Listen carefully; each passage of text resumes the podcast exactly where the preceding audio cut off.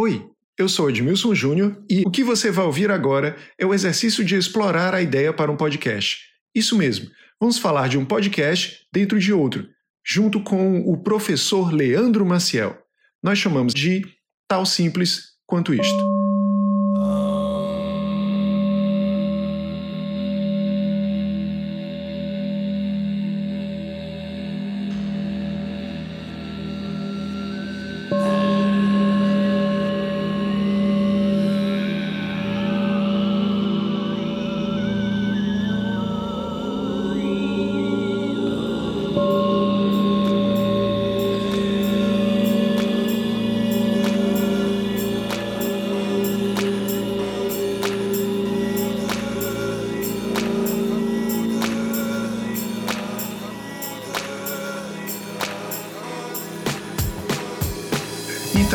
Deixa eu te explicar de onde veio a ideia tão simples quanto isto.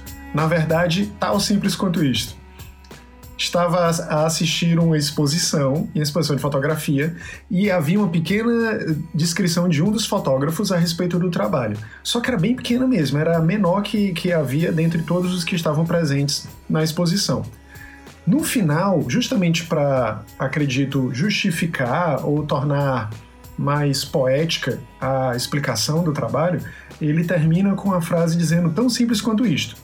E eu pensei, nossa, é uma expressão que eu já conhecia, que é meio que comum aqui em Portugal. Durante a fala, eles dizem tão simples quanto isto. E achei que, que tinha poesia na, na descrição. E imediatamente eu pensei, nossa, isso seria um título de podcast sensacional. Só que ao mesmo tempo eu também imaginei o tão pode ficar esquisito. O tio do tão pode não, não ficar legal como indexação na internet. Eu pensei nisso logo em seguida. E aí eu disse, mas se eu tirar o tio, vai ficar errado. Só que veio aí uma terceira camada semiótica e eu lembrei imediatamente do tal. Se eu tirar o tio, fica tal, tal simples quanto isto. E alguma coisa no fundo da minha mente dizia que tal tinha a ver com simplicidade. e eu fui procurar o ah. significado de tal. E não é, E percebi. então, na filosofia chinesa, né, o tal Sim. tem essa proposta de procurar o essencial, o simples, o assim, eu acho que se aproxima um pouco também com Haikai. Sim. E aí eu, eu, eu entendi que havia ali duas ideias que surgiram quase ao mesmo tempo, quase que magicamente, e que se complementam. O tal, que evoca a simplicidade, esse essa camada oriental que também traz a noção de mistério, e junto com a frase típica portuguesa, tão simples quanto isto. Cara, perfeito. É uma junção de, de compreensões sobre sobre códigos e símbolos tão, tão potentes que era para dar certo mesmo. É disso que eu acho que é disso que se trata também pensar em títulos, porque é um título que resume uma, uma ideia que tu teve e que, e que, e que indica também um movimento, né? O, assim como o tal. O tal é, uma, é uma, um processo de. Embora ele, ele tenha uma significação de, de ser simples, ou ele tenta simplificar, ele parte da complexidade. Então a, a complexidade ela não, não, foge do horizonte, ela está ela tá aproximada ali, mas é um processo de, de desconstrução dessa complexidade para torná-la simples, para torná-la assimilável à vida e às condições que a gente tem. Então o processo de simplificação parte de um problema que tenta e tenta resolver esse problema por meio da simplificação. É perfeito essa compreensão. E, e é muito louco a, a, junção, o símbolo do tal, porque o símbolo do tal tem aquela leitura primeira, né, que, que foi amplamente divulgada, né, né, que é do Yin e do Yang, é, sim, do sim. bem e do mal, do céu e da terra, essas dualidades que são complementares, e a ideia de que uma contém a outra, né? É o símbolo preto no, na, na gotinha branca e o símbolo branco na gotinha preta. Mas isso na, na né, pra, pra, para o, a, a, decodificação dos mitos é também uma ideia de movimento, porque ela, o, o próprio símbolo pro, propõe o movimento e a incorporação do elemento contrário, né? E isso gera um terceiro movimento. Então é o yin yang, mas é, o tal é outra coisa. O símbolo como um todo, por reunir dois, du, duas facetas ou, ou, duas relações antagônicas, ela, ela, trans, ela se transforma numa terceira. Que é uma é o dois de... que, que, que revela um, um terceiro, né? Isso mesmo. E é, é, muito interessante esse eu, o código do, do, dessa tríplice, né? Dessas, desses três pontos. Isso está no, no cristianismo, com o Pai, o Filho e o Espírito Santo. Isso está no hinduísmo. O, a, o mantra Om, por exemplo, faz parte dessa mesma compreensão, embora sejam é, dois, dois códigos sonoros. É, ao se juntar, eles se transformam num terceiro também de movimento. Então eles não param e continuam. E a ideia de simplicidade, tanto no hinduísmo quanto no, no na filosofia oriental, né, do tal, é a simplicidade. Então a simplicidade Sim. que tu tava. E aí volta para essa é... simplicidade. A minha ideia meio que surgiu desse movimento. E, e à medida que você estava falando, eu fiquei pensando aqui. É, eu lembrei de uma imagem, acho que de um desenho animado, aquele do do Avatar, lembra a lenda de sim, Sim. Eu lembro, eu lembro que tem, tem uma parte do episódio, uma parte da temporada, em que é, há dois peixes dentro de um lago. Uhum, e o perfeito. movimento dos peixes é, é que, eu não lembro exatamente o que, mas ele mantém aquele reino seguro, algo nesse sentido. A magia ali se sustenta enquanto os dois peixes estiverem bem e em movimento.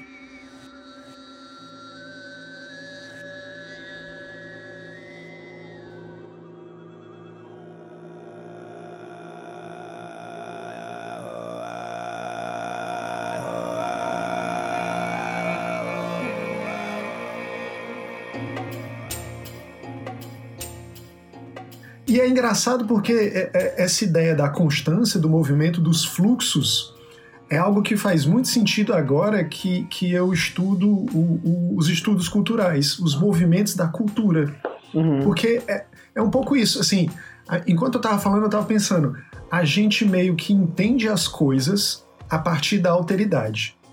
Sim. Acompanhe o raciocínio, vê se faz sentido para ti. A gente Vamos entende lá. as coisas, a gente entende as coisas desde novo, né? Assim, como é que eu descubro que eu sou eu? A partir do momento que eu entendo que há outros, que há um outro. Sim. Já se estabelecem dois aí, eu uhum. e o outro. Então eu a identidade depende, a identidade depende Sim. dessa relação. Exato. Então eu construo a minha identidade, eu descubro que eu sou eu distinto do outro porque há um outro do qual me distinguir. Então tem dois aí. Só que o que acontece nesse movimento, todos os outros é, momentos de diferenciação, é, quem eu sou, onde eu estou, o que eu faço, todos esses movimentos vão se criando em relação com esse outro, esses outros e os ambientes.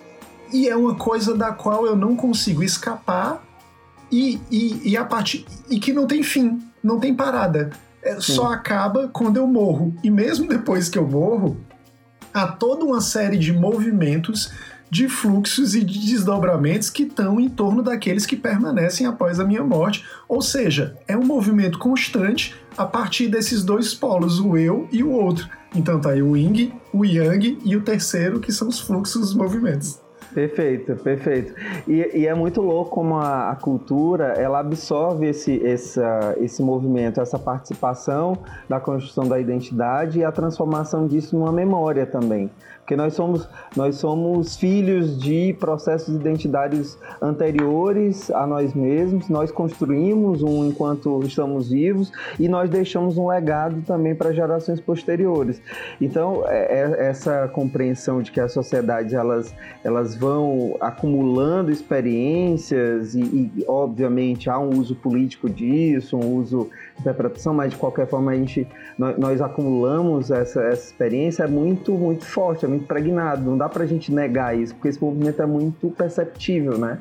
as gerações passando e uma doando à outra, talvez, aquilo que construiu, aquilo que legitimou como, como é, algo positivo, né? Isso aqui é muito doido, sabe? Porque é, à medida que eu fui estudando, eu fui pensando, não, eu cheguei aqui para falar sobre imaginação. Eu entendi que, a partir da, das leituras do, dos autores que eu estava lendo na hora, no, naquela época, eu entendi que a imaginação poderia me guiar num processo de construção para perceber o que eu estava vendo na minha volta. Assim, fake news se constrói a partir da imaginação. É, o que eu estudo e apresento para os meus alunos se constrói a partir da imaginação. A própria noção de dinheiro é, um, é, um, é uma imaginação, uma convenção. As convenções que nós temos no mundo, o direito, o direito internacional, o direito local, a própria ideia de nação, tudo isso se constrói a partir da imaginação. Quando eu sou apresentado aos estudos culturais, é colocado uma componente que eu não, não eu simplesmente não estava olhando, que eu já tinha visto em outros autores, mas eu não estava olhando que é a componente do, das relações de poder que se estabelecem. Ah, sem dúvida.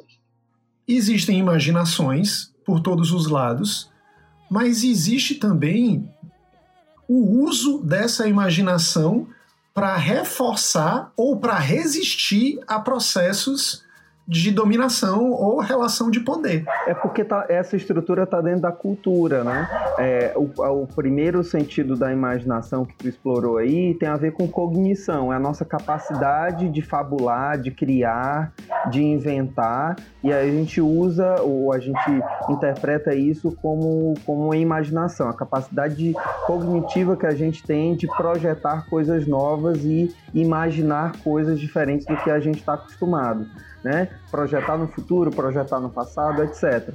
O, a outra componente, quando tu inclui o poder aí, é a compreensão da imaginação dentro do cenário cultural. E aí o cenário da cultura é a construção coletiva que todos nós fazemos. E, e, a, e a, imaginação não está fora disso. A imaginação está dentro, é um componente é, vinculado a tempo e é vinculado a espaço. Porque está tá preso nessa malha da cultura que, que a gente tem e que a gente, a gente só pode a gente só pode é, fazer, só pode interpretar do lugar que nós estamos, né? Do momento histórico que nós estamos e do lugar geográfico que nós, que nós estamos. Então a imaginação, que é essa capacidade também cognitiva que a gente tem de, de fabular, de criar, ela, ela também é um componente cultural porque ela está vinculada a essas duas premissas que são, que são condicionantes, né? tempo e espaço assim como outras questões também, mas a imaginação não está fora, ela está ela tá dentro e ela, ela participa desse tempo, ela participa do que a gente quer e do que a gente imagina. Por isso que a, a, a noção de passado e futuro que está dentro da, da imaginação, né, é o elemento é o elemento da imaginação, acho que mais mais forte, mais destacável, ela ela precisa desses, dessas duas categorias para funcionar.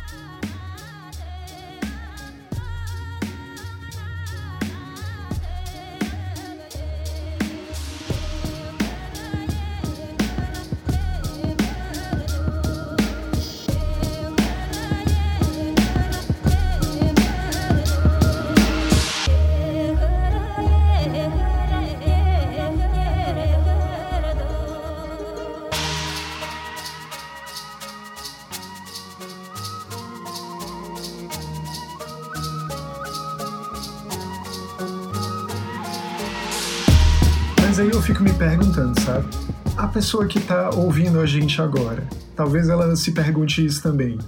E a quem isso interessa?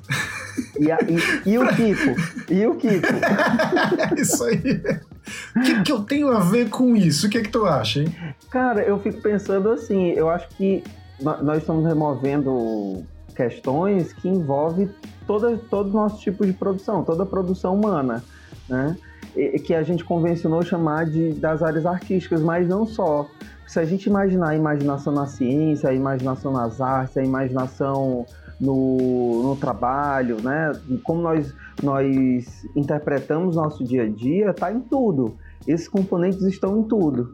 É, é muito fácil a gente, porque foi também uma interpretação histórica, vincular a cultura só aqui, aquelas, aquela, aqueles instrumentos, aquelas manifestações artísticas. Mas a cultura está uhum. em tudo. A cultura é como nós nós organizamos nosso dia, é como é como nós interpretamos, por exemplo, os nossos momentos de lazer, é como nós interpretamos inclusive o, as nossas carreiras, tá em tudo, tá tá no nosso tempo, é isso, é, é, é viver no tempo, né?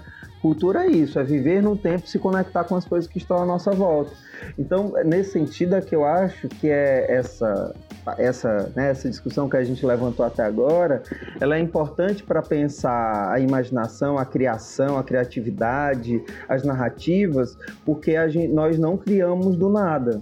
Né? Já é uma reflexão nossa no, no Estica da Baladeira, né? A gente, não, a gente nós, nós somos seres referenciais. Nós, nós precisamos dessa bagagem para construir um, um, um, uma, um conjunto de referências para poder pensar o, o, lugar que nós estamos, a nossa identidade, a identidade do outro. A gente, nós pensamos a, a identidade e a alteridade a partir dessa referência, né? Que nós Sim. construímos culturalmente, que nós construímos a partir do lugar que nós estamos e da época em que nós vivemos. Então, por exemplo, se a gente, a partir dessa reflexão, se a gente pegar é, e ou for analisar qualquer texto qualquer produção cultural vinculada ao cinema, à pintura, às artes plásticas de um modo geral, ou algumas técnicas específicas de setores muito localizados né, das ciências, tudo vai estar permeado do que a gente discutiu até agora, de imaginário, de cultura, de tempo, de espaço, de projeção no passado ou de projeção no futuro, porque nós uma coisa que a gente não consegue fugir é da dimensão do humano, né? E o humano, Sim. independente, independente do, do tempo e do espaço, ele se comporta a partir de determinadas, de determinadas questões, determinadas referências, né? E a gente se entende também, né? Mas Sim. eu acho que as coisas fazem mais sentido. É um pouco isso, né? A capacidade que a gente tem de imaginar é fazer com que essa realidade que é tão caótica faça sentido. Enquanto eu estava falando aí, eu fico pensando é, o, o modo como a gente faz o que faz porque nós já nascemos no meio das coisas acontecendo. Sim. O, a história dos nossos pais, a história dos pais dos nossos pais, a história do governo onde a gente vive, do lugar onde a gente vive. Já existe uma identidade nacional, já existe uma identidade local. Se a gente for falar de Fortaleza, existem sim, milhares de identidades mudando de bairro dentro dos próprios bairros, né?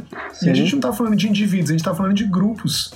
Isso vai, vai no, numa onda que é, são os fluxos da cultura, né? É a cultura se movimentando. Isso é mesmo. Mas, mas eu, eu queria saber de ti que exercício, que prática criativa que nós faríamos dentro do, da, tua, da tua premissa. Tão simples, né? Tal, tal simples. Tal simples como isto. Tal simples então, como isto. Imagina, a partir dessa primeira brincadeira aqui, eu acho que a gente já teve um exemplo. Eu falei tal simples como isto, eu falei de onde surgiu, de uma maneira muito simples, a ideia para essa conversa. De onde surgiu a ideia para o título. O título deu origem à proposta de podcast e o, o, a proposta de podcast deu origem a essa conversa aqui que a gente já está conversando há quanto tempo? Há quase meia hora já. Quase meia hora. Então, é, é isso. A proposta é essa. A gente pode pegar o que quiser, podem ser títulos, a gente pode pegar, não sei, um livro que a gente viu na estante, que a gente nem chegou a ler ainda, e imaginar. O que será que esse livro fala? Ou então, não sei, foi lançado recentemente o, mais um filme na Netflix ou em outro outro streaming qualquer, a gente sabe pouquíssimo sobre o filme e a gente fica se perguntando do que será que ele fala? E talvez isso seja um motivo para a gente conversar. É, é, meio por aí. Tão simples quanto isso. Tão simples quanto isso. É um espaço, é um espaço interessante, porque a gente pode desde fazer uma, um comentário aleatório de filmes, livros e, e produtos que, que a gente que, a gente, que nos afetaram de alguma maneira, né, ao longo da semana, do mês, da época, até construir narrativas a partir de premissas também, né? Ou, é, ou no exercício mais livre de criação sobre alguma coisa mais concreta. Então eu acho, eu, realmente, eu acho que cabe tudo agora. Mas eu, eu, tenho, eu tenho dificuldade também com, com isso, porque, porque a conversa por, por ter tantas possibilidades, ela pode, ela pode ir para caminhos também muito, muito diferentes. E, e, e, eu tenho, eu, eu, eu não sei, assim, eu não sei se, se essa estratégia é a estratégia mais acertada para para manter um, um, um, programa, né, que se quer uma unidade, que tenha uma identidade, ó, volta nos os conceitos, né, que tenha uma identidade, que seja diferente, diferente de outras propostas que existem por aí. É, é, é, muito louco como, como a ideia de identidade tem a ver também com originalidade, né? Sim, sim. Mas isso é que é interessante, porque por que, que é identidade tem tanto a ver com originalidade, ou pelo menos está impregnado na ideia que a gente tem do senso comum, se, se a gente parar para analisar, ou pelo menos é, é, o que eu tenho visto, no, no que tenho lido ultimamente, não existe uma identidade para praticamente nada. O que existem são identidades. Uma, o mais provável, inclusive, é que as identidades são móveis, elas são constantes, elas são imparáveis, assim, é líquido. é, não, é, é, é verdade isso, porque o, a, a ideia de identidade também corresponde a idêntico, né? E idêntico é, é tudo aquilo que é parecido. E, e, ser parecido reserva aí um componente de diferença no interior da identidade, uhum. entendeu? Que é, que é a ideia, nós precisamos ser, nós não precisamos ser iguais, a gente só precisa ser parecido para compor uma determinada identidade, seja ela de grupo, seja ela de, enfim, de sotaque, seja ela qualquer, qualquer coisa que a gente consiga indicar uma, um fator de semelhança, né? É, e, e, e, isso, isso é muito louco, quanto, como o próprio componente da alteridade, da alteridade, que é esse outro, né, o diferente, ele está em nós, ele está dentro da, da identidade. O outro tá na identidade também, porque a identidade precisa desse outro para se valer. E mais, mais estrategicamente possível, ela tá próxima, ela tá dentro da, da própria identidade, né? Olha a gente voltando pro tal aí de novo. É pro tal, de novo. De novo.